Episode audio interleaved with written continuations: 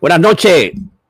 Hoy hablaremos de eh, tu decisión personal, cómo crear una decisión personal y lo vamos a ver de alguna manera en oposición a lo que es la visión posible de Joe Biden, que es una especie de contratación, de visión por default, como dicen los gringos, default por visión por falta, pero al mismo una visión por lo que tenemos anteriormente, los cuatro gobiernos anteriores de Donald Trump y el, el posible gobierno de Joe Biden. Pero la idea es, a partir de esa dimensión, digamos, crear una visión personal y la importancia que tiene esa visión para nosotros, lo difícil al mismo tiempo que es crear una visión, ¿no? Porque una visión se crea continuamente, una visión no es constante, una visión se cambia, pero una visión nos da una idea general, digamos, holística, si se quiere, completa de lo que significa para nosotros las cosas, hacia dónde vamos como hombre, hacia dónde vamos como mujer, hacia dónde vamos como nación, como comunidad, hacia dónde vamos en, los diferentes aspectos de nuestras vidas. Así que qué bueno que estás ahí con nosotros. Ya tenemos a Karina Rieke en el estudio. Vamos a, inmediatamente a meterla al estudio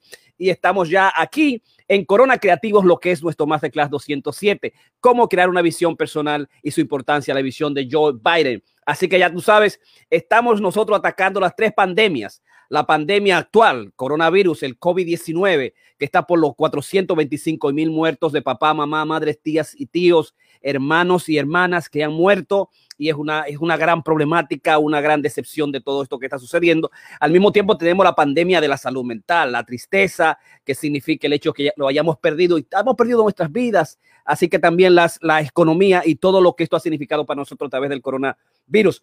Y la pandemia absolutamente de la obesidad. Nosotros nos estamos enfocando en esas dimensiones en los diferentes, digamos, programas y días que tenemos con el COVID-19. Así que, bueno, que está por ahí siempre este coronavirus.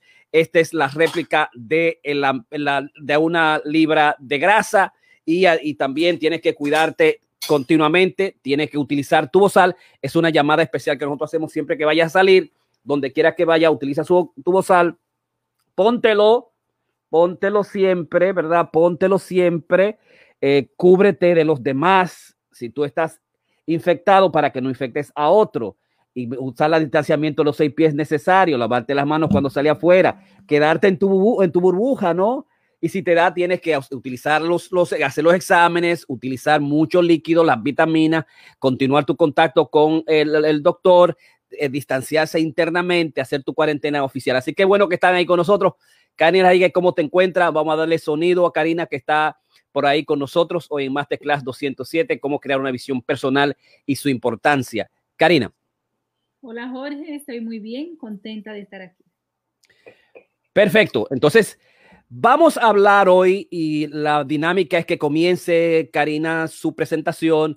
Yo me uniría a la presentación y estaremos esperando a Ramón Blandino si ha entrado, porque no sabemos si tomó la noche libre, no sabemos tampoco qué le está. Nota, eh, que tomó la noche libre.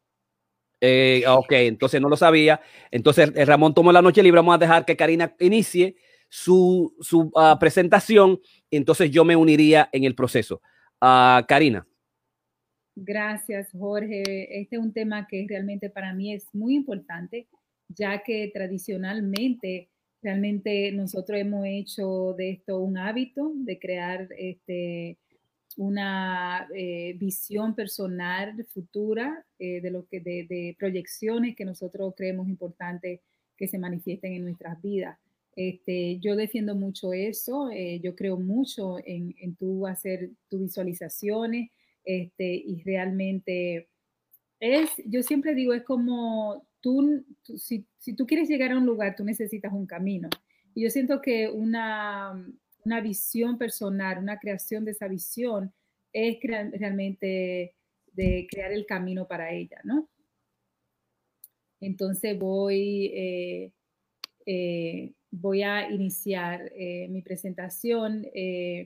yo siento que nosotros estamos cerca de lo que fue un comienzo de año, ¿no? Todavía estamos en enero, enero 29.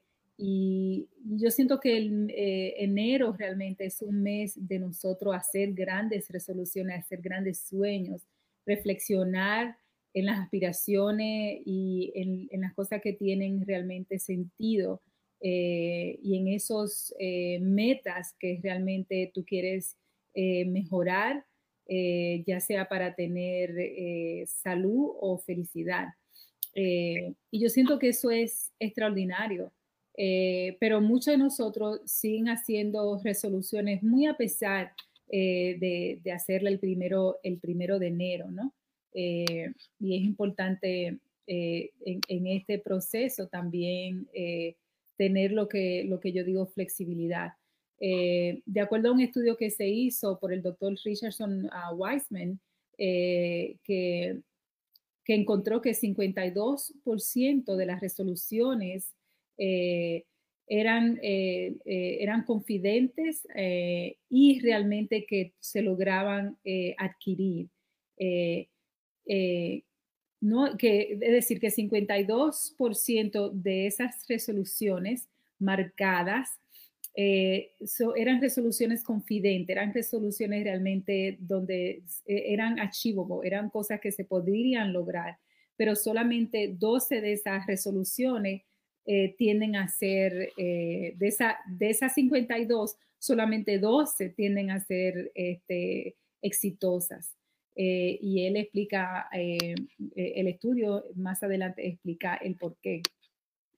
Pero yo siempre creo que es importante nosotros este, hacer un juego que para mí siempre resulta es un juego mental, no solamente de, de, lo que nosotros podemos visualizar, pero también es un juego este, de qué tan lejos nosotros nos retamos para hacerlo.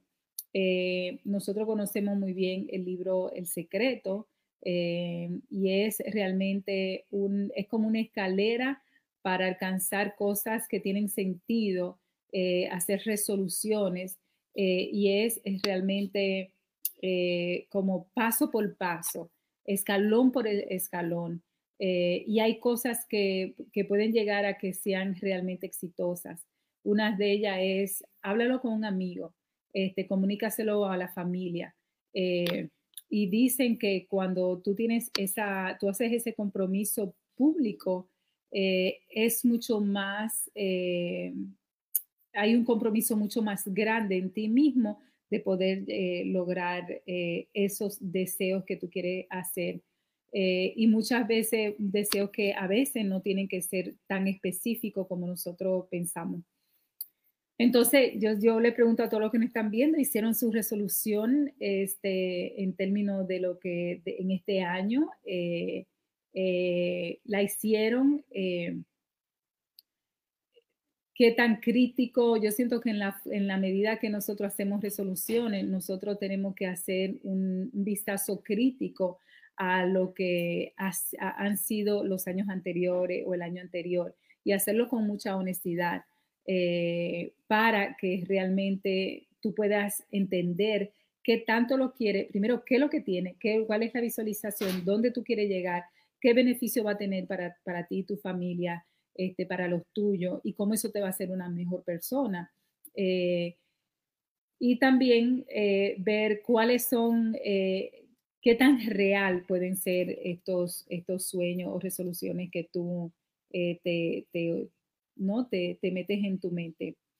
Eh, y voy a dar algunas especificaciones eh, de cómo lograr estas metas que nosotros eh, nos ponemos y también cómo la psicología nuestra este, ayuda mucho a poder nosotros enfrentarlo con, con, más realidad.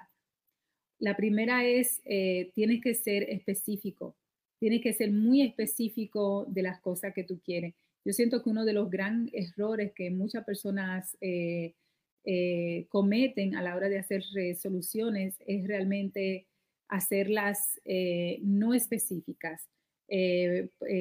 yo voy a estar más saludables en vez de hacer una resolución mucho más específica, tangible, que sea obtenible, en vez de nosotros decir, este, yo quiero, por ejemplo, dinero o yo quiero, es decir, yo siento que tiene que haber una especificación.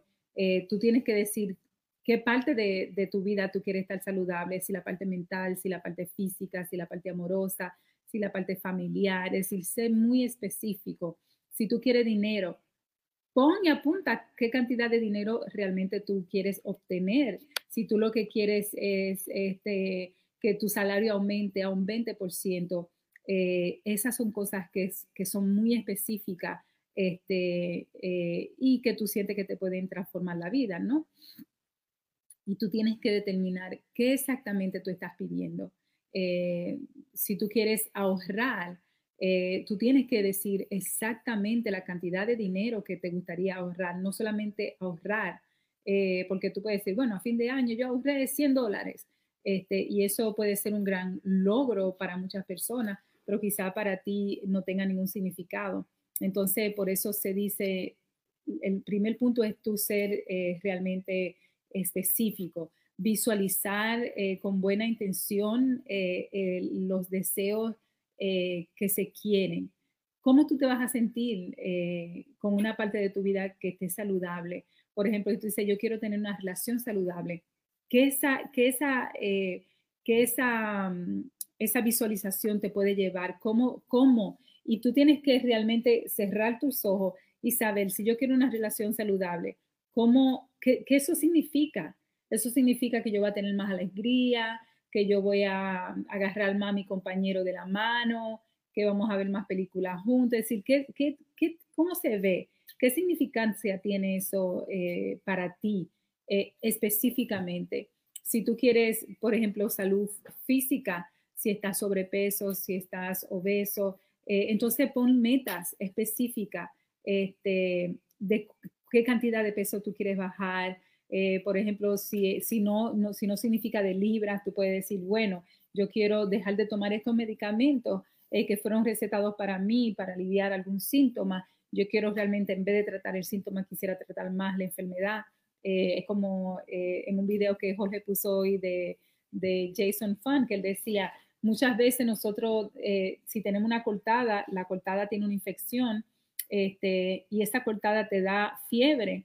Muchas veces nosotros lo que queremos es tratar la fiebre de esa cortada, de esa infección que tenemos. La fiebre, la fiebre es solamente un síntoma del cuerpo tratando de pelear la infección, la cortada, eh, pero es mucho más eh, específico tú decir, bueno, yo voy a tratar la herida, yo voy a buscar la forma de curar esta infección, este corte que tengo aquí en esta pierna. Y eso me parece sumamente interesante y, me parece que tiene un, sentido mucho más orgánico y mucho más real, este, y también con resultados a, futuros, ¿no? Tiene que ser tangible, tiene que ser positivo y tú tienes que hacer una especie de mantra, que eso es lo que yo digo mucho, eh, repetirlo, repetirlo, este, varias veces y hacer de eso una rutina. Este, y son cosas tan sencillas, eh, pero tú decirlo y tú creértelo. Yo, yo creo fielmente que lo que tú dices, eh, realmente de alguna forma hay un proceso de que el universo y las energías te puedan escuchar. Este, y repítelo cuantas veces hasta llegar, yo siempre digo hasta la, la ridiculez. Eh, y yo siento que eso hace que realmente lo que tú estás haciendo, esa especificación, realmente tenga, eh, sea tangible. Eh, así es que sé, específico con lo que tú quieres, mantén en mente, y eso muchas veces no da miedo. Este, yo tengo una paciente que ella me dijo y me dio mucha alegría, ella me dice hoy, yo, ella tenía que tomar un examen eh, del GRE y ella, ella escribió en un papel, yo le di, le, le, di un libro a leer donde tienen todas estas ideas fantásticas. Y yo recuerdo que ella dice, yo escribí, ella dijo, yo escribí el día antes en el papel, yo quiero sacar 85 eh, en el examen. Este, ella se quemó la primera vez y la segunda vez que pudo tomar el examen el mismo día, ella sacó 85 y fue porque le pidió al Señor, déjame tomar el examen otra vez, había espacio, el Señor dijo que sí, no sé cómo, y la segunda vez que ella cogió el examen sacó exactamente 85. Entonces yo, yo, yo realmente creo mucho en lo que es el poder de la mente. Y mucha gente pensará, oh, ese, tú sabes, se le ha hecho mucho daño a la comunidad, a la gente, si tú pides te dará, pides y te dará. Hay mucha gente que muere y pide y no se le da sí es cierto. Yo creo también que hay un orden divino donde nosotros no tenemos mucho, eh, a veces muy poco control, pero yo siento que hay cosas donde nosotros podemos tener posibilidad y muchas veces se dan eh, estas cosas maravillosas, ¿no? Como ella que puso 85 casualmente, pudo ser una muy linda casualidad este, también.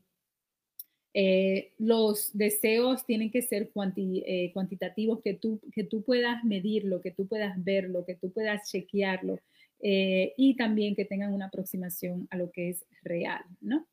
El punto número dos es escríbelo. Este, escribirlo, escribirlo como un outline. Yo siempre hago, y yo sé que, bueno, nosotros lo hacemos aquí en todos los años, eh, siempre lo hemos hecho desde que los niños están chiquitos, lo hacemos como familia, donde cada quien o lo escribe o lo recita, ¿no? En la cena eh, de año, de último año, siempre nos sentamos y muchas veces ya yo lo tengo escrito, o sea, yo lo puedo recitar, lo puedo decir, este, porque ya me lo sé lo que quiero, Camila sabe igual, Camilo lo mismo, Jorge lo hace, este, y jugamos con la idea y, y es tirarlo al universo. Eh, yo siempre tengo la, la, eh, la disciplina de escribirlo. A mí me gusta escribirlo detrás de mi agenda. Yo no tengo una agenda eh, que, que, usamos siempre para anotar todo. Y ahí en la parte de atrás, por años, yo siempre escribo mis metas. Y para mí lo más divino es escribirla. Yo no mido este, si puedo o no puedo, yo no tengo limitaciones ni de dinero ni de posibilidades. Yo siempre lo que hago es soñar. Yo quiero esto, yo quiero esto, yo quiero esto. Eh, y yo siento que es tan mágico eh, y es realmente muy poderoso cuando uno lo escribe. Y no solamente eso, es cuando a fin de año tú vas a tu agenda y tú dices, wow. Entonces yo lo que hago es check, check, check, check, check, check este, de todas las cosas, porque también son cosas con las que, de las que yo tengo ahí escrita y yo voy a trabajar para lograrlas. Entonces yo siento que una gran, eh, una gran eh, fuerza tiene realmente escribirlo en el orden que tú quieres que aparezca. Yo siempre le doy prioridad, yo quiero esto, yo quiero esto en este mes, yo quiero estas vacaciones, yo quiero este regalo, yo quiero vivir tal emoción, tal alegría, tal experiencia. Yo escribo todo yo soy muy específica en realmente lo que quiero. Eh, si tú quieres, eh, eh, por ejemplo, escribir, aprender un idioma, este, ponlo ahí, hazlo, ponlo dentro de tu agenda. Este, puede ser muy a veces overwhelming, como que tú te sientes así como que abrumada. puede ser muy triggers, tú te puedes sentir como que ah, muchas veces frustrada, te puede traer pensamientos negativos, este, y también puedes cuestionar lo que es tu, eh, tus éxitos, ¿no? Si lo puedes lograr o no. Es decir, hay muchas dudas, pero yo siento que cuando uno lo escribe, lo planea, es parte de un plan. Yo siento que es parte de, de esas ganas de accomplishment que tú tienes que tener, te haces estar mucho más enfocada, ser mucho más positiva, este, porque yo siempre digo, si es cierto, eh, tú tienes la opción de ser realista o ser totalmente positiva al punto de, no realidad, pero bueno, déjame ser positiva y alegre y feliz y soñar, bueno, si aquí no tengo mucho. Entonces yo creo eso.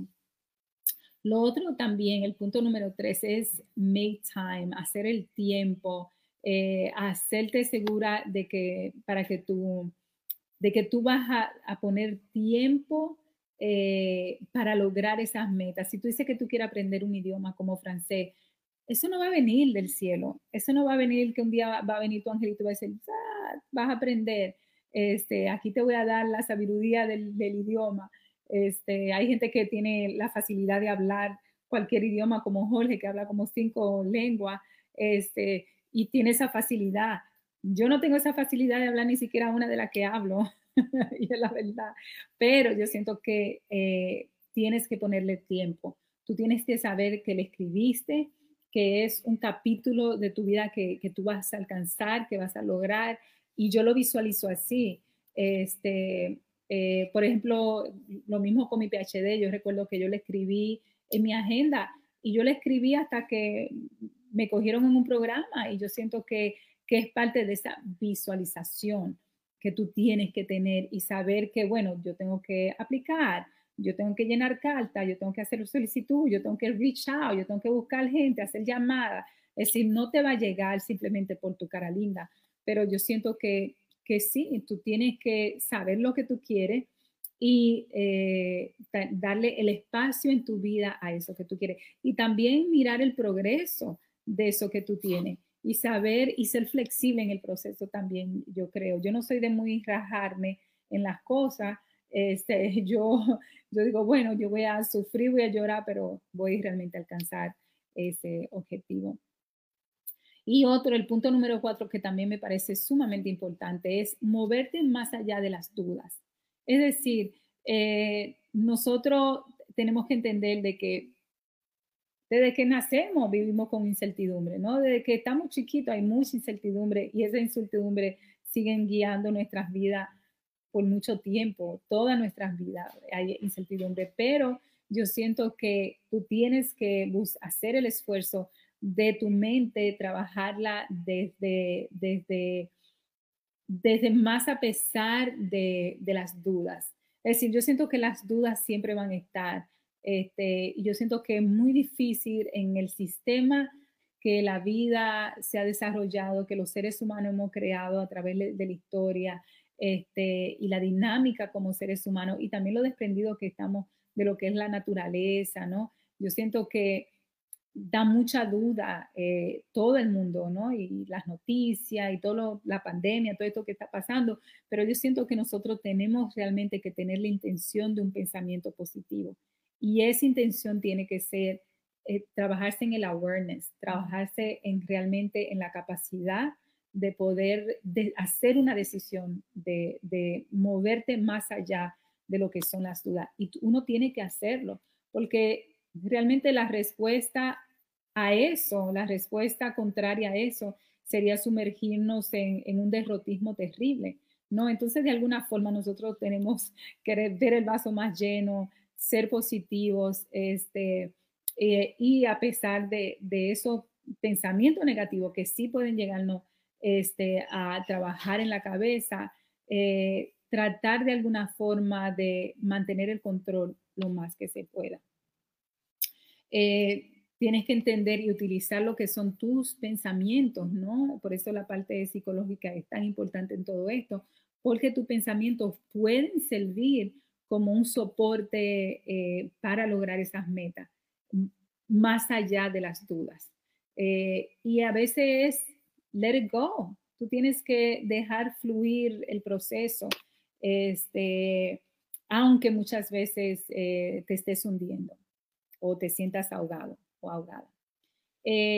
lo otro muy importante es buscar a alguien, ah, ya sea un grupo, tu compañero, un amigo, una amiga, un profesional eh, que, tengan afinidades y no solamente retarte con ellos, a mí me encanta hacerlo, pero hacer también que ellos se reten contigo y buscar de alguna forma ese sentido común, ¿no? Que da esa amistad o ese acercamiento, este, o el mismo amor, porque yo siento que es mucho más fácil este, cuando tú realmente te consigues a alguien, cómo hacerlo. Por ejemplo, wow, eh, vamos a hacer un maratón. Tíralo, tíralo al grupo, vamos a hacer un maratón. ¿Quién se inscribe? Quizás se van a inscribir dos. Eso es importante, tú no vas a estar haciéndolo solo o sola. Entonces es importante de alguna forma nosotros motivarnos. Yo quería hacer eso mucho cuando hice mi PhD. Yo le tiré la bola a mucha gente. Ya Jorge había, claro, ustedes saben que Jorge eh, eh, estaba haciendo su PhD en Boston en cultura y psicoanálisis. Entonces ya él no podía venir conmigo a hacer el PhD conmigo. So yo traté de animar a Ramón que mira, vamos a hacerlo. Y realmente no encontré mucha gente y lo asumí, eh, lo asumí sola. y, pero yo siento que es a veces mucho más fácil. Por ejemplo, cuando yo me hago reto de fasting, yo siempre digo, hey, voy, esta semana voy a hacer fasting para ver quién se anota para hacerlo conmigo este, porque a veces es mucho más fácil tú poder eh, compartir lo que son los miedos, este, esos pensamientos que te vienen, cómo moverte a través de ellos, si tú puedes compartir eso con alguien.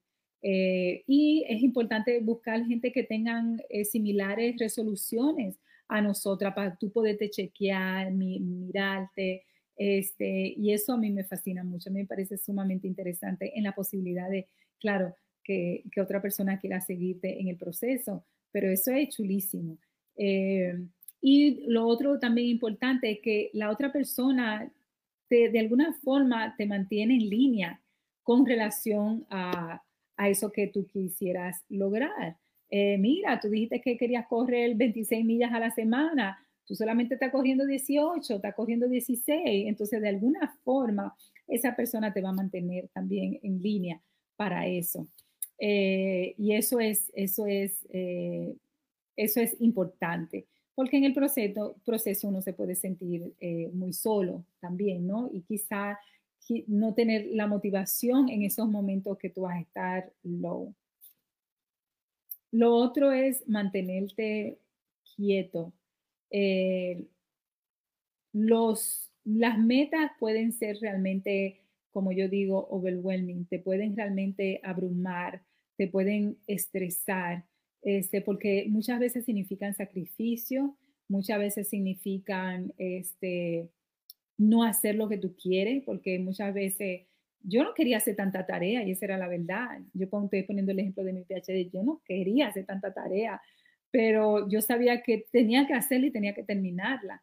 Este, y muchas veces nosotros lo que tenemos siempre que mantener el final más presente de lo que nosotros creemos, porque en la bulla de las tareas, o por ejemplo, si tú dices, bueno, yo quiero correr 26 millas a la semana, que es lo que a mí me gusta, este, viene el clima que va a estar frío.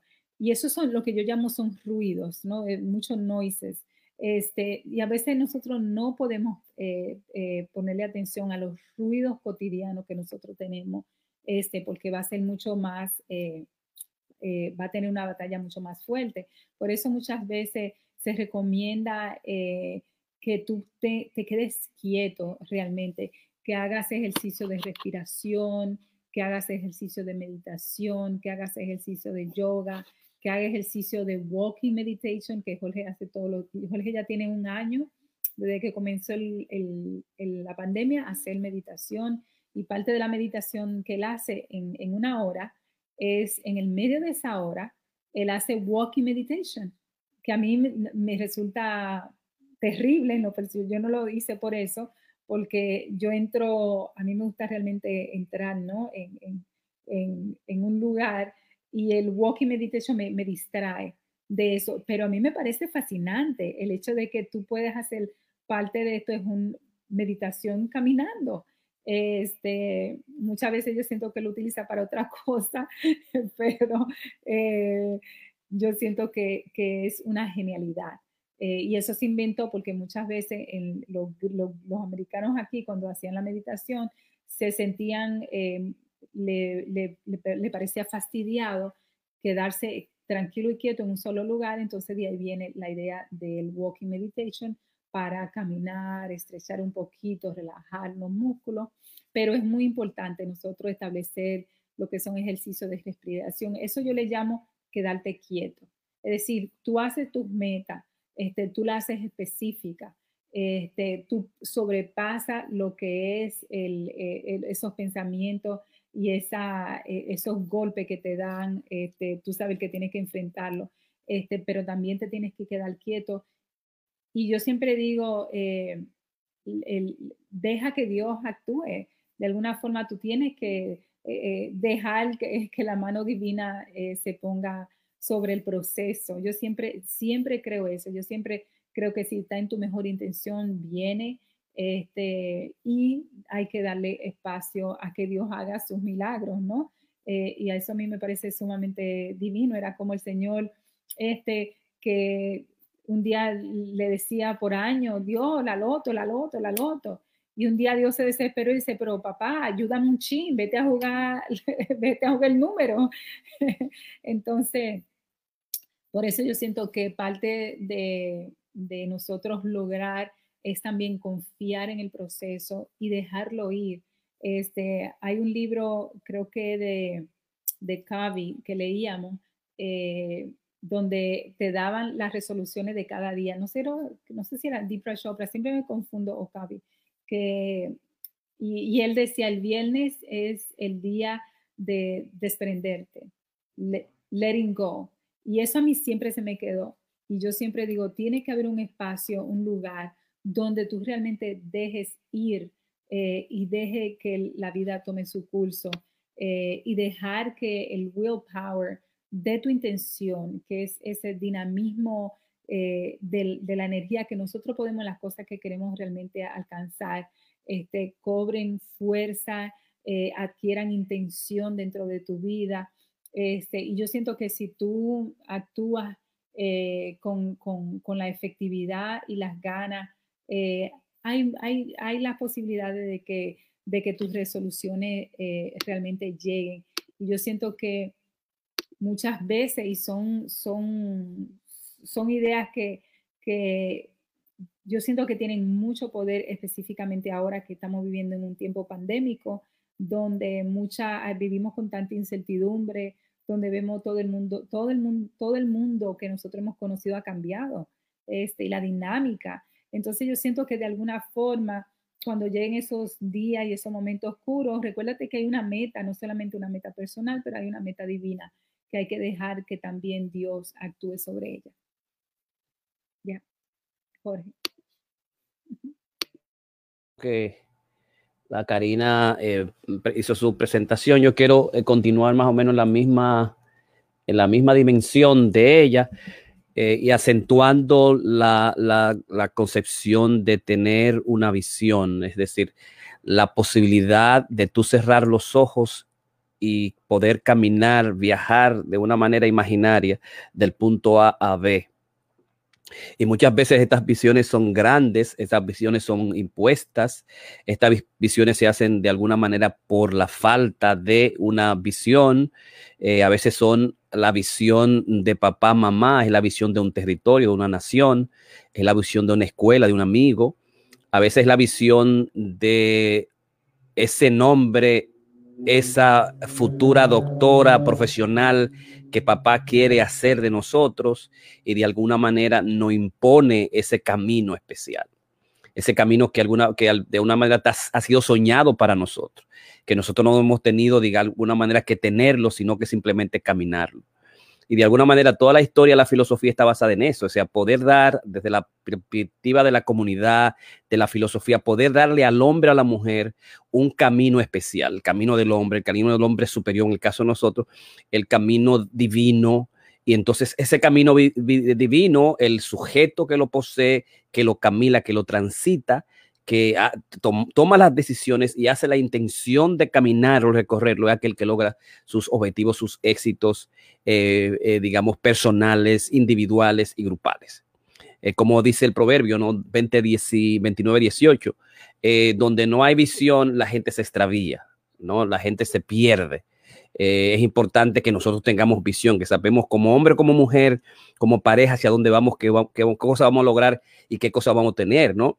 Entonces, por eso e, era traer la dimensión del propio Joe Biden con, con eh, Donald Trump, que Donald Trump tuvo una visión de tener un país grande, de hacer un, un Estados Unidos grande, eh, eh, pero una visión nacionalista, ultraderechista, solitaria, nosotros somos solo para nosotros, cerrada, atrasada, ultraconservadora, distanciada de lo multicultural, de lo, de lo, de lo, de lo amplio, eh, digamos una, una visión basada en romper, eliminar al opuesto. Eh, por ejemplo, el caso de Obama, que quitar todo lo que Obama de alguna manera propuso, eh, una, una, visión basada en, digamos, en la rabia, una, una visión basada en la, en la eh, digamos, en la inquina, en la agresión, una visión, digamos, basada también en el racismo, en, en, en, en toda esa dimensión, ¿no? Y, eh, y, y, nos trae a nosotros a colación el hecho de que, digamos, la, es importante, son las, importantes las visiones, los programas, o son importantes los caracteres y que estos caracteres nos arrastran hacia la dimensión de lo, del, del, del culto a la personalidad y que hacemos todo lo que nosotros queremos hacer por ese carácter y que más allá de eso, esa es la, esa es la visión de un personal y que, y que, eh, que se contrapone a la visión de un programa, la visión, digamos, de unos, una visión con propósito y la visión con conceptualizaciones de a qué, qué seguimos nosotros, seguimos programas o, seguimos eh, personalidad o seguimos carácter, que han sido los dos debates importantes que se han dado en la historia de la, de la filosofía y de la política.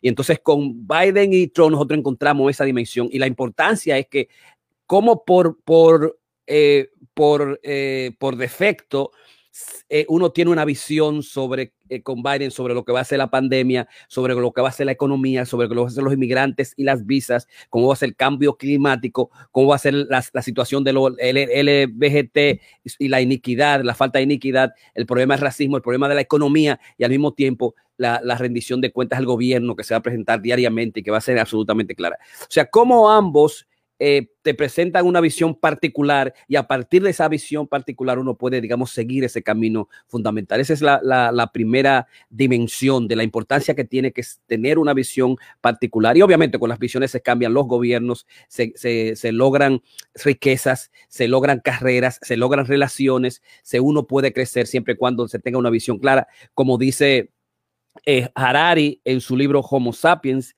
que, el, digamos, claridad es poder. A mayor claridad, mayor poder. Y tiene que ver mucho con esa dimensión de lo, de que es, de lo que es la visión. Es tomar una resolución particular y, dada esa dimensión particular de resolución, como dice Karina, seguirla continuamente como una manera de magia, que es importante leerla, tenerla, visualizarla, establecerla. E incluso si se puede hacer con, con, con dibujos y si se puede hacer con pintura, todavía mucho mayor para poder, digamos, lograr esa, esa, esa visión fundamental de la vida que es eh, importante, digamos, para ah, lograr los éxitos eh, en sentido general.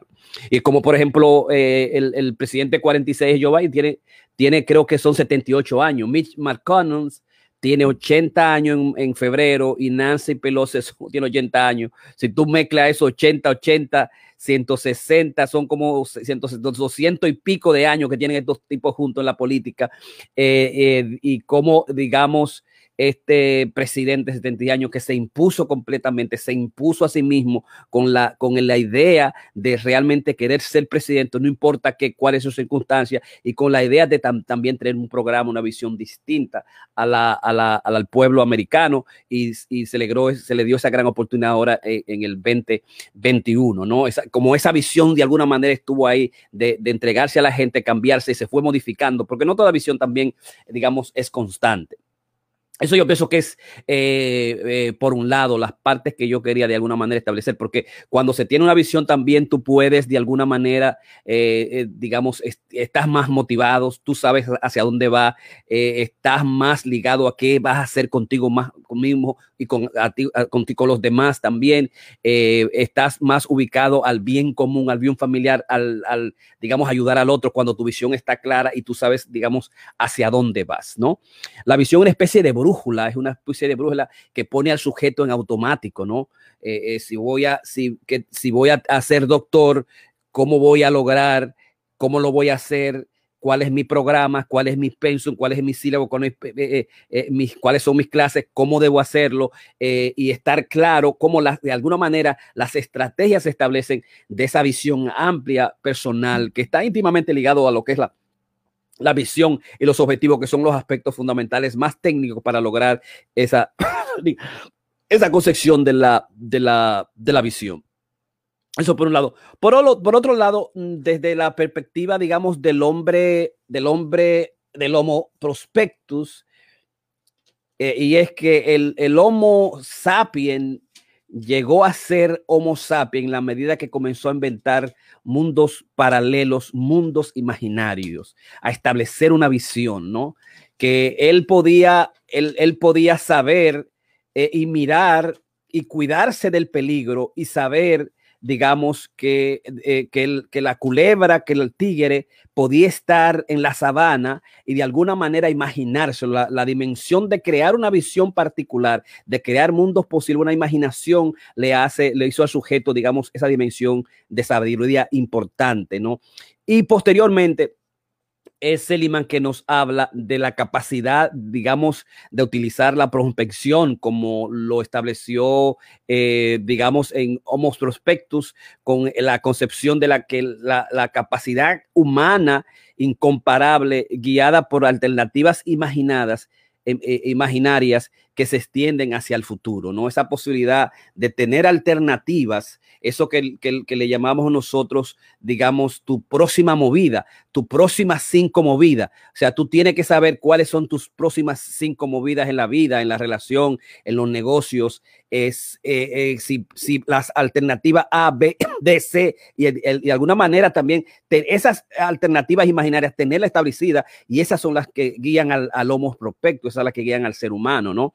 Eh, eso es lo que significa ser, digamos, ser, ser, inteligente, o sea, ver dónde yo voy a ir, qué yo voy a hacer si falta A, B o C, qué sucede, ¿no? Tiene que ver mucho con esa capacidad de lo que nosotros llamamos el sujeto homo prospecto, al homo sapiens, al, homo, al hombre sabio, que sabe exactamente cuáles son sus próximas movidas. Eh, nosotros podemos, tenemos la capacidad de tener movidas, no solamente 5, 10, 15, 20 movidas, 15, 5 o 10 o, eh, movidas, sino también hasta 10 movidas. O sea, ¿qué, qué tipo de cosa yo voy a hacer si falta A o B? ¿Qué, ¿Qué, pasaría si Karina toma la noche libre? ¿Qué pasaría si yo tengo que tomar la noche libre? ¿Qué pasaría si Ramón toma la noche libre? ¿Cuáles son los tipos de programas? Yo tengo, yo tengo que tener las alternativas imaginarias de las cosas. Eh, ¿no? Y, eso es lo que le da la capacidad al sujeto de avanzar y mantenerse dentro de la dimensión de los objetivos y de, los aspectos del éxito que quiere establecer, ¿no? O sea, la capacidad humana incomparable guiada por alternativas imaginarias que se extienden al futuro, es, son los, seres humanos los que, que tienen esa capacidad absoluta de mirar en un sentido general las cosas que va a hacer. De ahí eh, el hecho de que, por ejemplo, se creen los, los, las, los modelos, se creen las figuras, se, creen, digamos, los planes de negocios, se creen al mismo tiempo, eh, digamos, los, eh, los modelos y, las, los que son las maquetas dentro del punto de vista de la, de la arquitectura, eh, cómo podemos hacer nuestros bocetos y se describe exactamente qué vamos a hacer. mientras más claro, mientras más temprano sea nuestra visión de la vida, donde queremos hacer mucho más vamos a estar acercándonos a, nuestra misión del mundo y a nuestras misiones personales, ¿no? Entonces, nosotros sabemos que también eh, cuán difícil es eh, eh, crear una visión sólida y cuán difícil es convertirse en un sujeto completo, porque hay algo que tiene que ver mucho con la madurez. O sea, hay muchas cosas que el hombre en su adolescencia, en su juventud, no ve hasta que llegue a la madurez. Hay cosas que el hombre no ve hasta que pasado los 50 años.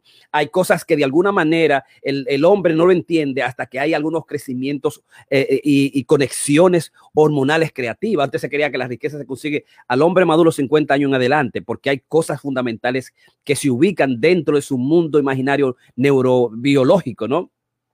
Eh, y que obviamente el, el, ser humano, a, medida que se ha convertido más joven, ha logrado muchas cosas a, mayor, eh, a menor edad.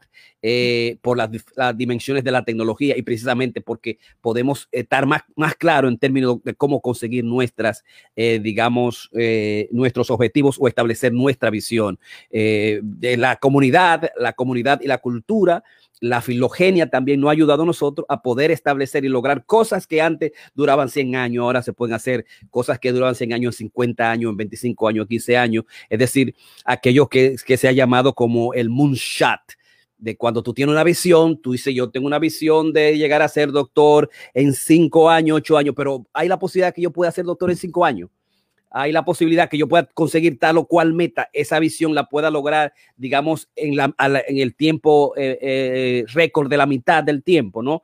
Eh, y hemos logrado cómo nosotros en, la modernidad podemos poder conseguir eso.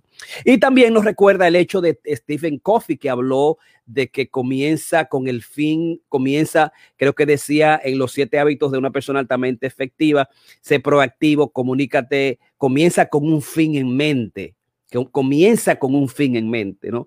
Las cosas que tú vas a lograr, visualízala antes de lo que, qué tipo de relación quieres tener, qué tipo de hombre, qué tipo de trabajo, eh, digamos, qué tipo de objetivos, qué tipo de casa, qué tipo de vacaciones de viaje eh, tú vas a tener, eh, digamos, piénsala primero, escríbela, ubícala, ponla en pintura, grábala si tú quieres y mantén esa dimensión, porque esa dimensión es la que te va a mantener motivado, son las que te va a dar estrategias fundamentales y son las que te van a, a guiar al bien común y al bien personal, ¿no?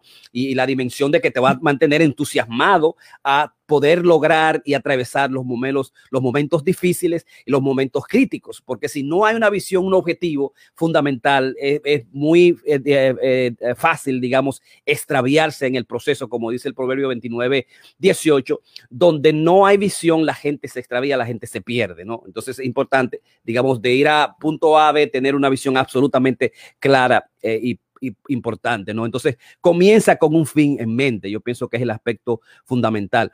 Y una de las cosas que el ser humano de alguna mente pierde en el proceso es poder estar presente, poder ver eso y poder verse a sí mismo, ¿no?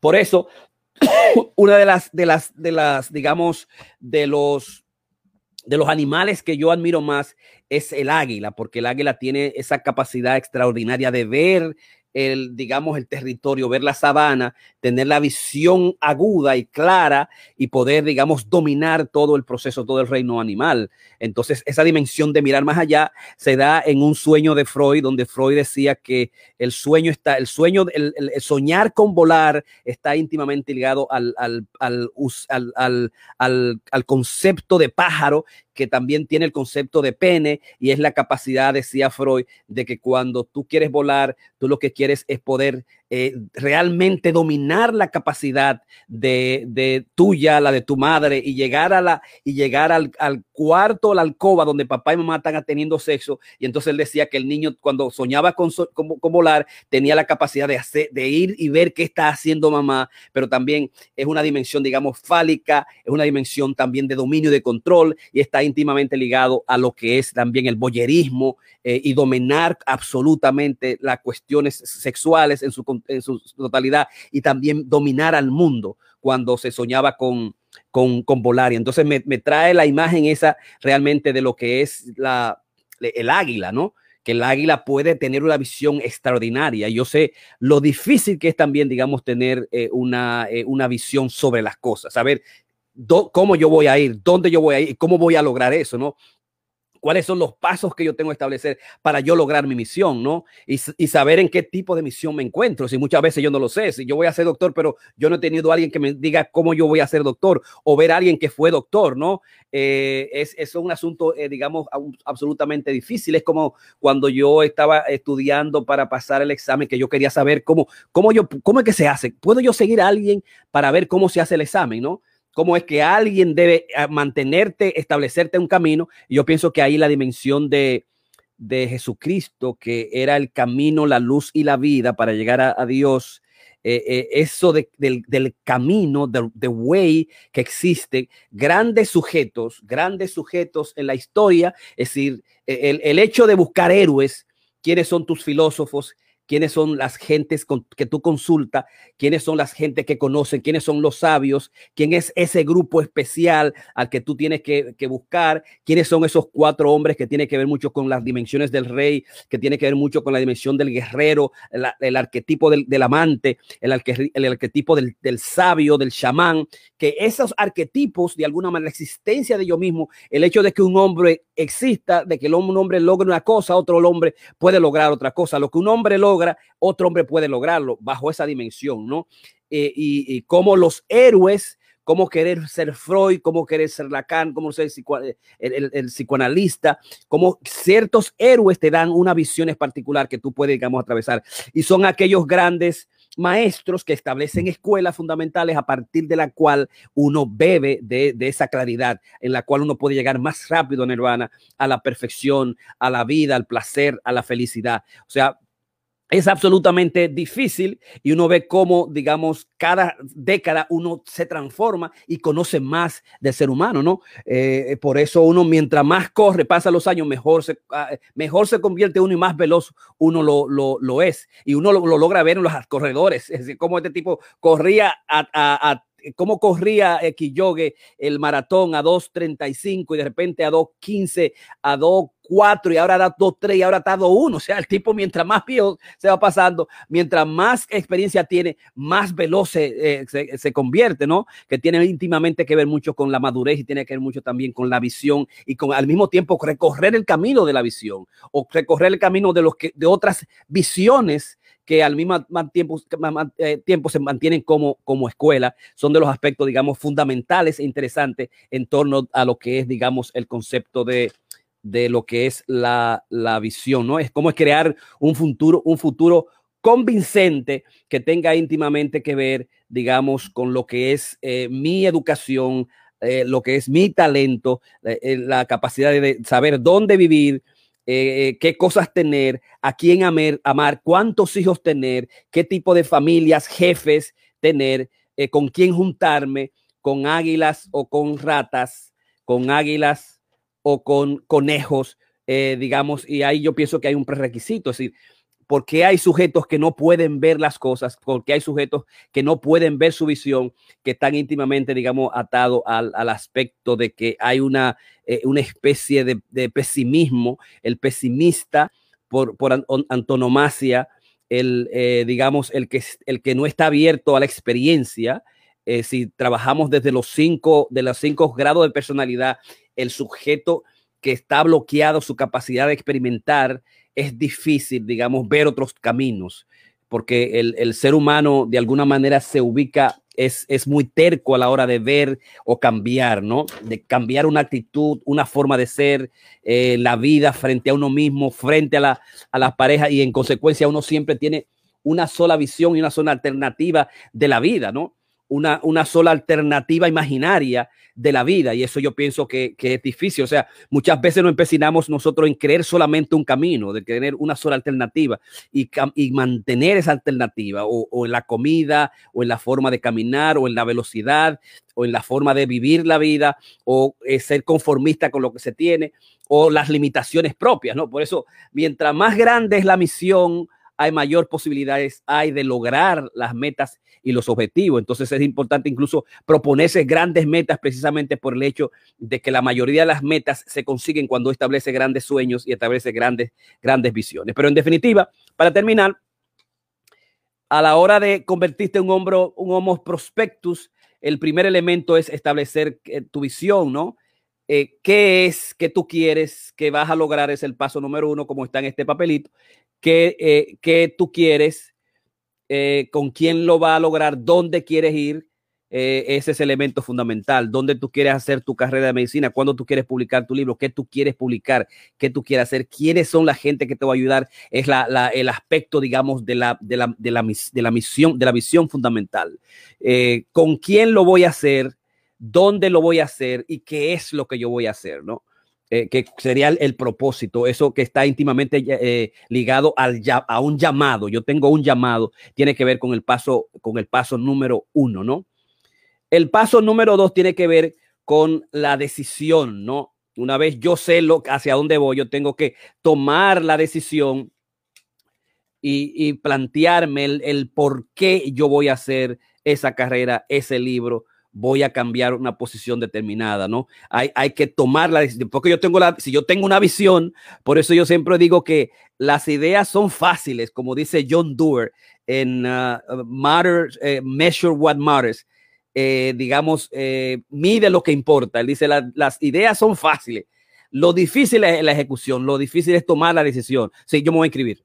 Sí, yo voy a cambiar. Sí, yo voy a hacer, yo voy a escribir el libro el, eh, y qué está detrás de esa decisión que tiene que ser mucho, tiene que ver mucho con el porqué. Es el segundo paso, digamos, para lograr nuestra misión. El tercer paso de cuatro es, digamos, tiene que haber una intención y la visión tan íntimamente ligada a la intención. A la, a la finalidad de, de lograr las cosas, ¿no? Yo poner mis ojos en, a encontrar mi Harayuko, mi momento Harayuko, como hablamos nosotros sobre Chad uh, Foley y su, y su vinculación de encontrar, de perder libras y hacerlo a partir de los datos y hacerlo a partir, digamos, de, de, contar las cosas y al mismo tiempo hacerlo a partir de la ciencia, pero lo hizo a partir de una dimensión personal, ¿no? Esa, esa dimensión de, digamos, de la, cuál es la intención, cuál es la intención, eh, es, es importante, cuál es la finalidad, con qué objetivo tú quieres ser presidente de los Estados Unidos para tener una nación tuya, para tener una nación de todos, para tener una nación de ricos solamente, una nación de pobres, una, una nación de blancos, una ración de exclusión, que para, ¿por cuál es la intención que tú quieres hacer? Y cuando nosotros sabemos, muchas veces las intenciones no están claras, pero cuando tú defines las intenciones, nosotros conocemos y revelamos la capacidad del hombre y que el hombre busca, ¿no? Y por eso las grandes intenciones, las intenciones que están íntimamente ligadas a, trascender, a darle al otro, son las intenciones más claras y más transparentes. Pero el, el, este tercer paso es importante porque tienes que ver, digamos, cuál es tu intención para estar un poquito más claro. Y finalmente, obviamente, es la, el hecho de que tú tienes que al mismo tiempo eh, tomar acciones y saber que ya yo tengo mi misión, sé lo que voy a hacer, cómo lo voy a hacer, eh, tengo la intención exactamente clara. Ahora lo más importante es tú tienes que moverte, accionar, tú tienes que hacer el trabajo, ¿verdad? Tú tienes que comenzar a inscribirte, tú tienes que comenzar a escribir, tienes que, que, tienes que, tienes que sentarte, tienes que hacer el plan, tienes que hacer la llamada, eh, tienes que hacer los sacrificios, las inversiones necesarias para tú lograr, digamos, tu misión más importante en la vida, cualquiera que sea. Si una misión educativa, si una educación para desarrollar los talentos, si una misión, digamos, para a quién amar, a quién tener en tu vida, eh, qué tipo de relación, qué tipo de familia tú vas a tener, ¿no? Eh, y es la capacidad, yo pienso, más importante del mundo, de saber hacia dónde voy, qué alternativa tengo yo si me falta A o B y qué yo tengo a mi alrededor, qué yo con qué yo cuento, hacia, hacia, hacia dónde va mi mundo, mi camino, y qué yo voy a hacer en cada paso de eso, cada, en cada, cuál va a ser mi movida en el proceso de ese camino, en el proceso general de esa visión, ¿no? Algo que yo he acostumbrado a hacer es que yo absolutamente digamos, me, me ah, domino y me apropio de, de, terrenos particulares. Yo recuerdo que Karina un día me dijo, sí, porque tú lo que hiciste fue que te apropiaste de la metapoesía. Como tú te apropiaste de la metapoesía. Exactamente. O sea, yo me apropio, de un terreno, de, de, una, de, una, de, una, de un campo particular y, domino ese terreno y me meto en ese terreno.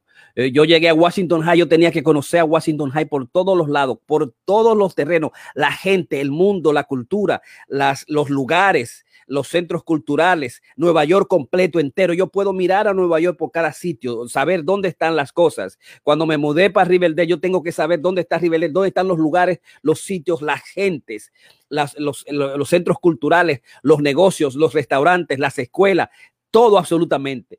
Yo me fui a, a, Mount Vernon, yo tengo que saber dónde está qué, dónde sale qué, dónde se divide qué, dónde están los parques, qué sucede, qué hay, dónde no hay, dónde está el este, el oeste, y dominarlo y verlo como el águila, de alguna manera subir hacia arriba y poder mirar y tener, digamos, la visión continua de las cosas. Eh, e, es, es, una de, de, las, digamos, de las preocupaciones personales que yo he tenido. Y eh, finalmente, las visiones cambian. Las visiones cambian y las visiones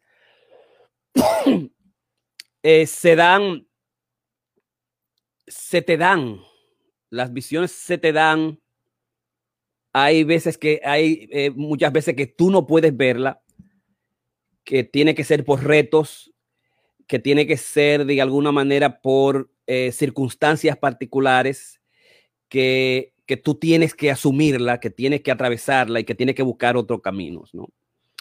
Eh, es como yo, que yo creía que lo sabía todo hace unos 17, uno hace 7 años, unos 7 años, que creo que lo sabía todo sobre el mundo, sobre las relaciones, sobre mí mismo como hombre.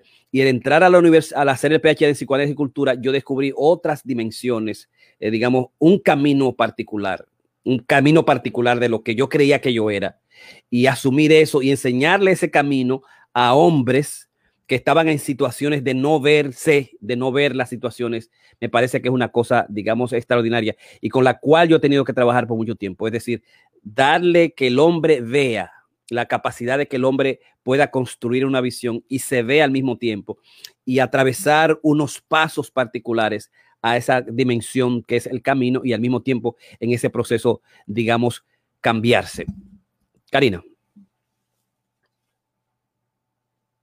Nada, disfrutando mucho tu presentación cada vez que nosotros vamos a un lugar, tú haces siempre eso, Jorge dice, no, yo tengo realmente que conocer dónde estoy y conocer cada detalle. Eh, Jorge lo hace en los lugares que estamos vacacionando, donde vivimos, y lo hace algo, y a mí me parece bien interesante. Y ahora cada vez que yo pienso estar en un lugar, yo siempre pienso, you know, cuál es la cultura, los restaurantes, cuál es el, qué, es lo que yo me llevo del espacio. Y fue por esa, eh, esa conversación que, que, hemos tenido Jorge y yo, donde él me, me, me, dice, ¿no? Lo que él hace con relación a los espacios. Él se va, camina todo, lo conoce, eh, ¿no? Y muy, muy interesante, muy, me, encantó tu presentación.